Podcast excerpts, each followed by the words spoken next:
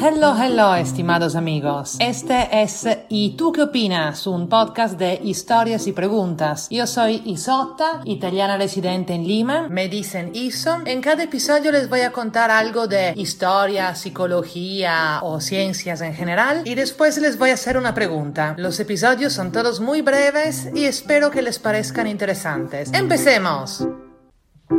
¿Cuántas veces hemos escuchado la frase, ah, ¿qué vamos a hacer? Así es la naturaleza humana, para justificar comportamientos estúpidos, violentos o egoístas. La idea original para este episodio del podcast era viajar atrás en el tiempo, ir hasta la prehistoria, para tratar de entender si de verdad la naturaleza humana es violenta, egoísta y todas esas cosas. Pero más leía, más investigaba y más me daba cuenta que esta pregunta es incontestable. Por otro lado, lo que leí me parece tan interesante que sería una pena no compartirlo con ustedes. Así que igual vamos juntos a la prehistoria.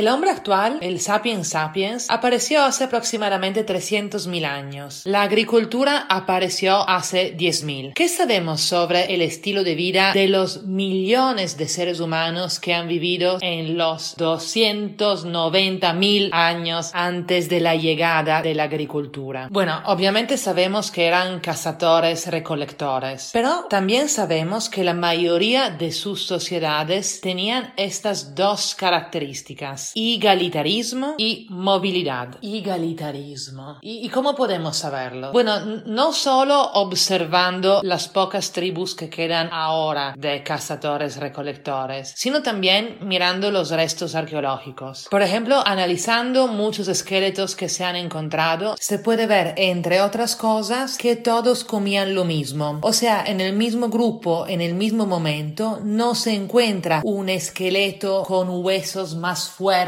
más desarrollados, al lado de otro con claros signos de desnutrición. Y esto tiene su lógica, ¿no? No había cómo conservar la comida. Si matabas a una presa, el mejor lugar donde guardar lo que no podías comer era la barriga de tu amigo o de tu vecino, sabiendo que él iba a hacer lo mismo contigo. Así funcionó el juego por la gran mayoría de la historia del Homo sapiens sapiens. De esto deriva, según los psicólogos, evolucionistas, la ansiedad muy fuerte que probamos todos cuando nos sentimos rechazados por los demás. Una ansiedad mucho más profunda que otras ansiedades o dolores, que probablemente es el fruto de milenios en los que el rechazo social significaba la muerte. Personalmente, siendo yo alguien que ama el anonimato y las grandes ciudades y la independencia, me asusta imaginar cómo sería la vida en una pequeña tribu de cazadores recolectores. Pero me parece también un interesante viaje mental. Me imagino a mí misma en un campamento de nómades paleolíticos. Seguro que a mi edad sería una viejita sin dientes, con un montón de nietos y bisnietos, encorvada por una vida de intensa labor física. Espera, ¿es esto lo que nos indican los restos arqueológicos? A ver,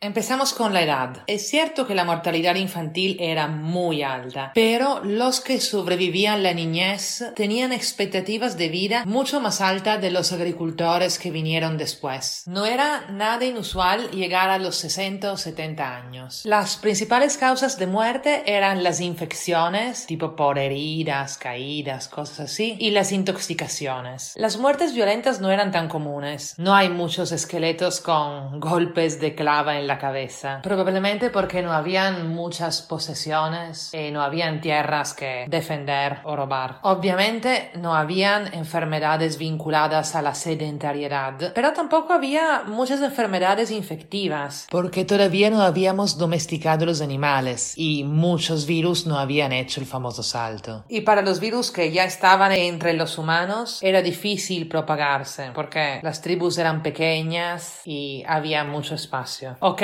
pero los dientes, de hecho yo, cuarentona primitiva, no tuviera dientes. Sorpresa, resulta que los dientes de esos esqueletos están bastante bien, cierto, no tenían dentista, pero aparte algo de miel y fruta que crecía espontáneamente y que recolectaban solo en su temporada, no comían mucho azúcar y por eso no había muchas caries. En verdad, por ejemplo, en Europa, los dientes de todos se fueron a la shit recién con la llegada de la caña de azúcar desde las Américas. Ya, entonces hasta acá mi imagen mental nada que ver. Pero hijos, de hecho, tendría 10.000 hijos y nietos, ¿no? En verdad, resulta que al ser sociedades nómadas, a causa de la dificultad de movilizarse con niños pequeños, las mujeres tenían menos hijos que en las sociedades agrícolas que siguieron, que además necesitaban de más manos para trabajar la tierra. Ya, ¿y cómo lo lograban? Bueno, por un lado, amamantaban a los niños hasta más tarde, también para no tener que estar transportando comida. Y es probado que las mujeres que están amamantando son menos fértiles. Por otro lado, cuando eso no funcionaba, según los antropólogos, no era inusual abandonar en el camino a los recién nacidos que no se podían cuidar. Y lo mismo se hacía con los viejos que ya no podían caminar solos. Por eso mi imagen mental de una viejita encorvada con dificultades de movimiento no aplica mucho. Además, encorvada seguramente no era porque todavía no pasaba todo el día doblada en dos trabajando la tierra. Entonces mi columna debía de estar de las de mis descendientes agricultores. Y si así no era, lo hubiera escondido para evitar que me dejaran atrás.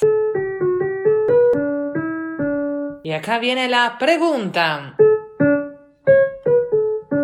¿Hay algo de la civilización o del progreso que según ustedes no es necesariamente una mejora? Ojo, si en vez prefieren solucionarme la duda inicial sobre la naturaleza humana, adelante. Espero sus respuestas y por favor, si les gusta el podcast, compártanlo con sus amigos porque como dirían los primitivos, el mejor lugar donde guardar un podcast son las orejas de un amigo. ¡Besos!